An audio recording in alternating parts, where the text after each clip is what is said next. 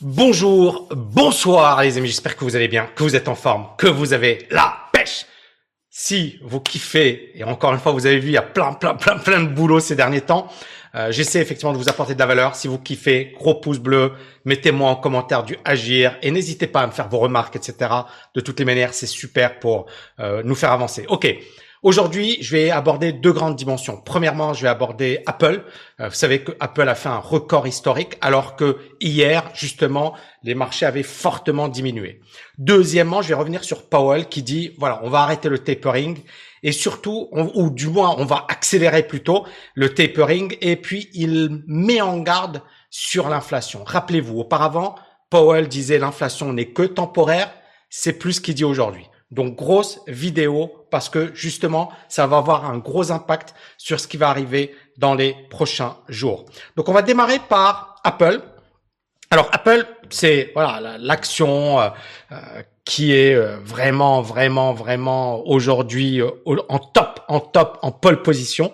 Et vous voyez qu'il y a eu un nouveau record historique sur Apple hier. Et ce qui est intéressant, c'est que euh, hier, les indices baissaient fortement, mais l'action qui a progressé fortement, c'est Apple. Pourquoi? Euh, Il y, a, y, a, plusieurs raisons, mais en fait, la première raison, c'est que Apple a énormément de cash. Et donc, ce cash, hein, vous voyez ici, donc ça, c'est un article qui est sur le sujet. Et Apple a progressé de 3,1% le mardi, alors que tout le marché s'effondrait en raison bien évidemment du, du, du Omicron. Mais pourquoi Apple a autant progressé? En fait, la raison, elle est, elle est, elle est simple, c'est que ici, voilà, c'est que Apple a énormément d'argent. Ça veut dire quoi? Ça veut dire que dans une période de crise, si jamais on rentre dans une période de crise, quelle est l'entreprise qui a le plus d'argent? Quelle est l'entreprise qui a le plus de ressources pour pouvoir saisir les opportunités, capitaliser, ne pas souffrir de la crise? C'est Apple. Et donc Apple est presque devenu aujourd'hui, et c'est intéressant, encore une fois, on n'a pas encore suffisamment d'historique, mais Apple est quasiment devenu une valeur refuge. C'est-à-dire que quand les marchés ont peur, ils vont là où finalement c'est le plus sûr. Et même si les ventes de l'iPhone 13 n'ont pas été aussi extraordinaires, même si Apple peine à se renouveler, même si, voilà, ça reste aujourd'hui la première capitalisation boursière au monde. Donc ça, c'est la première chose que je voulais développer. Deuxième chose, on va ici revenir sur euh, finalement la Fed, Powell, et les propos de Powell hier. Hein. Encore, encore une fois, on resitue le contexte. On a un variant, d'accord? Ce variant, il crée une énorme incertitude. Et donc, en période d'incertitude, normalement, le but d'une banque centrale, c'est de rassurer. On est bien d'accord. C'est-à-dire que le but de Powell, ce serait de dire, euh, écoutez, euh, euh, n'ayez pas peur, on va, on va régler les choses. Donc, il y a quand même des nouvelles qui sont pas forcément négatives parce qu'encore une fois, on n'a pas encore toutes les infos, mais néanmoins, ça crée une forme d'incertitude. Et donc, le but d'un banquier central en période d'incertitude, c'est de rassurer, c'est de dire, calmez-vous, normalement, tout va bien. C'est pas ce qu'a fait Powell. Et pire, Powell a dit, et je vais partager avec vous l'article du Wall Street Journal parce qu'il est juste énorme, euh, mais Powell a dit, voilà, on va commencer à réduire effectivement euh, euh le, les, les, achats d'obligations. C'est quoi le tapering hein? Tout le monde en parle dans les journaux, etc. Le tapering, c'est le processus de réduire progressivement quelque chose. Et en l'occurrence ici, euh, pour la Fed, c'est le soutien au marché. Euh, la Fed a deux manières effectivement d'intervenir sur les marchés, euh, la baisse des taux d'intérêt, mais également le rachat d'actifs financiers, notamment des obligations. Pourquoi racheter des obligations? Parce que ça permet également, en achetant des obligations, ça permet d'augmenter les, cours des obligations et de diminuer les taux d'intérêt. Donc, la Fed a déclaré qu'elle allait commencer à réduire le rythme de ses achats d'actifs en novembre, d'accord?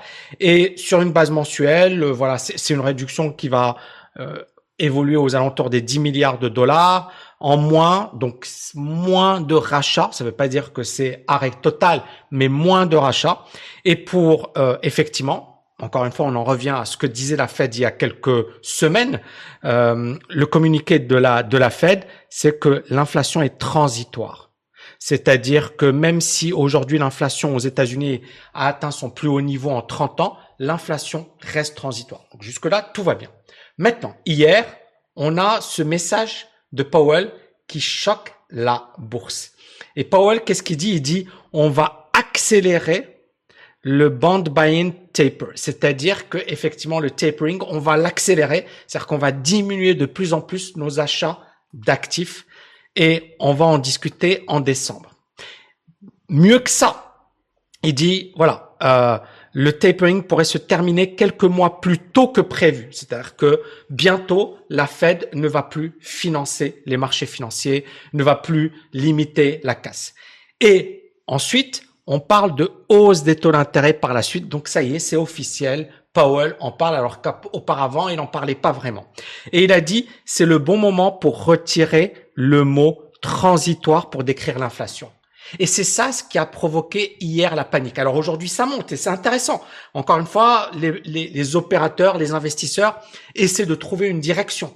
Mais Powell, il l'a dit publiquement, ça y est, on a arrêté, on va arrêter de racheter des actifs, on va augmenter les taux d'intérêt et l'inflation n'est peut-être pas transitoire. Et c'est justement ce qui est décrit dans cet article du Wall Street Journal. Je vais partager avec vous parce que c'est très très très important pour comprendre ce qui est ce qui, ce qui va arriver. Donc euh, donc Powell a dit effectivement que les banques centrales sont préparées à accélérer effectivement de pullback of its easy money policing, c'est-à-dire qu'effectivement le fait de d'avoir de, l'argent facile, euh, de, de les programmes de rachat d'obligations, etc. On va accélérer le fait d'en sortir D'accord? Donc ça, c'est la première chose. Et ça va ouvrir des portes aux hausses des taux d'intérêt dans le premier, euh, le premier semestre de l'année prochaine. D'accord? Et donc à partir de là, l'inflation.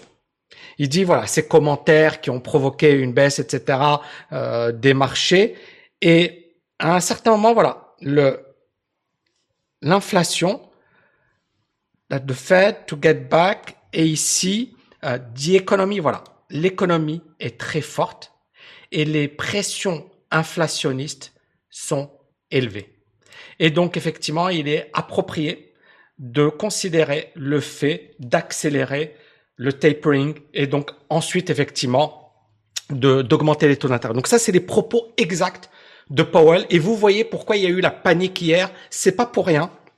C'est que là, la Fed annonce publiquement qu'ils vont arrêter et que l'inflation est, là et qu'elle est forte et que ça peut ensuite représenter un danger. D'ailleurs, euh, je vais faire des vidéos en ce sens parce que je pense qu'effectivement le, le gros gros enjeu des prochains mois, même des prochaines années, ça va être l'inflation. D'accord? J'espère qu'on n'arrivera pas à une situation d'inflation euh, voilà exacerbée, mais clairement, euh, vu les liquidités qui ont été injectées, il va falloir surveiller l'inflation de près.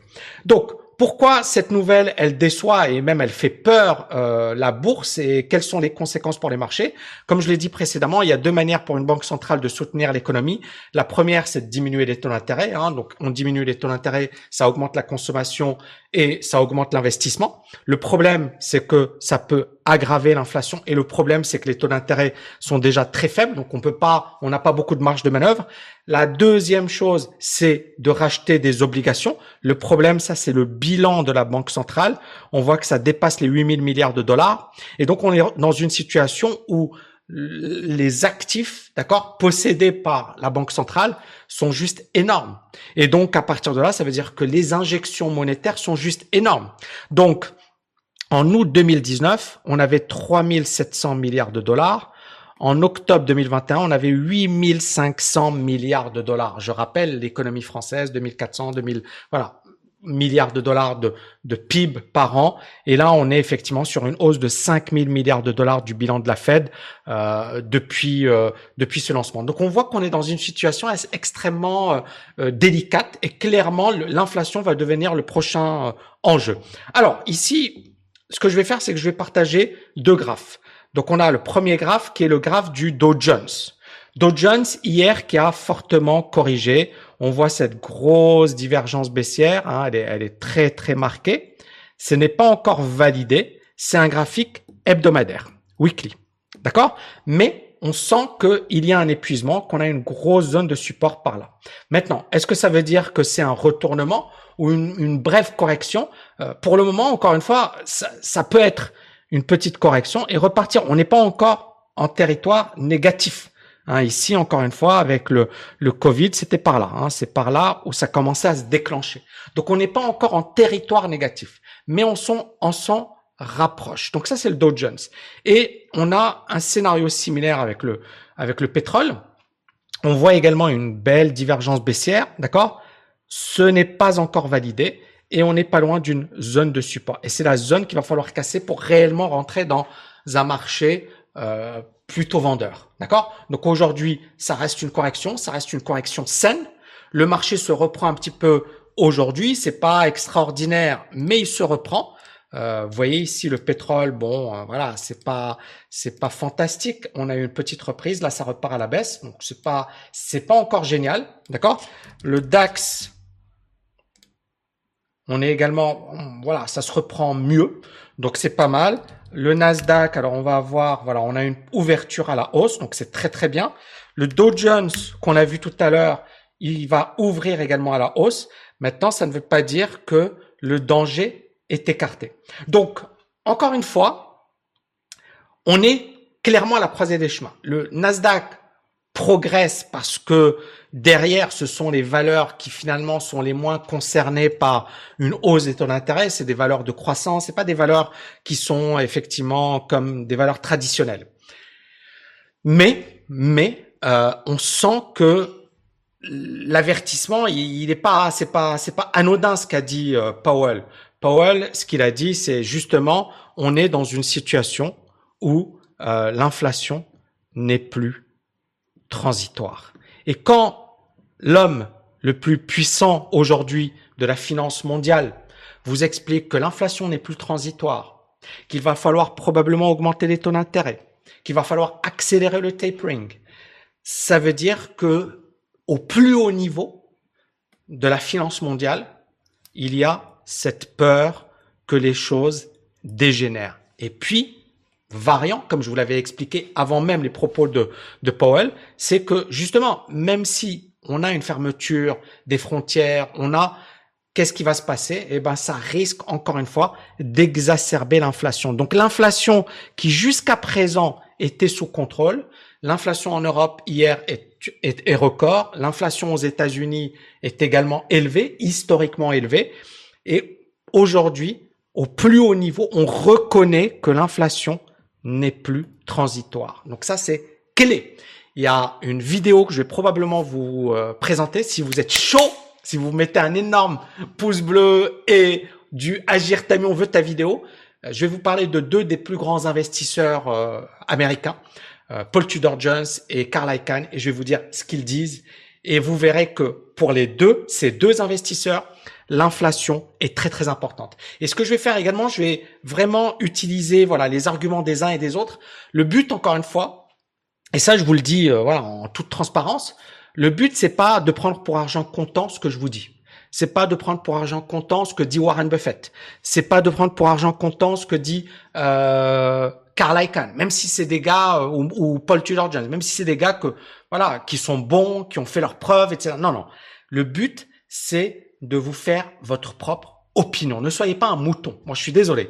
Euh, moi, mon opinion aujourd'hui, elle peut être d'une certaine manière et demain, elle va évoluer. Pourquoi? Parce que comme un joueur d'échecs, comme un, un, footballeur professionnel, le mec, il va essayer de, voilà, une équipe de foot, elle va essayer de marquer, et puis si ça marche pas comme ça, elle va essayer d'une autre manière, etc.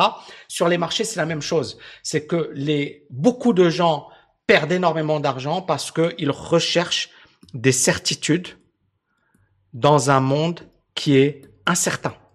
D'accord? C'est Daniel Kahneman, hein, prix Nobel d'économie, qui l'a expliqué, euh, prix Nobel d'économie en 2002, si ma mémoire est bonne. Et Daniel Kahneman, il explique la chose suivante. Il dit voilà, le gros problème hein, des biais psychologiques, hein, pourquoi finalement les gens ne sont pas rationnels sur les marchés financiers, c'est que beaucoup de gens finalement recherchent des certitudes dans un monde incertain. Or, il n'y a pas de certitude. Donc, si dès le départ, tu ne comprends pas que sur les marchés financiers, tout est possible, tout peut arriver. Parce que c'est ça le principe de base. Tout est possible, tout peut arriver. Donc ça veut dire quoi? Ça veut dire qu'il faut avoir vraiment une ouverture d'esprit, il faut s'informer, il faut lire, il faut voir ce que pensent les uns et les autres, mais à un certain moment, il faut se faire sa propre opinion.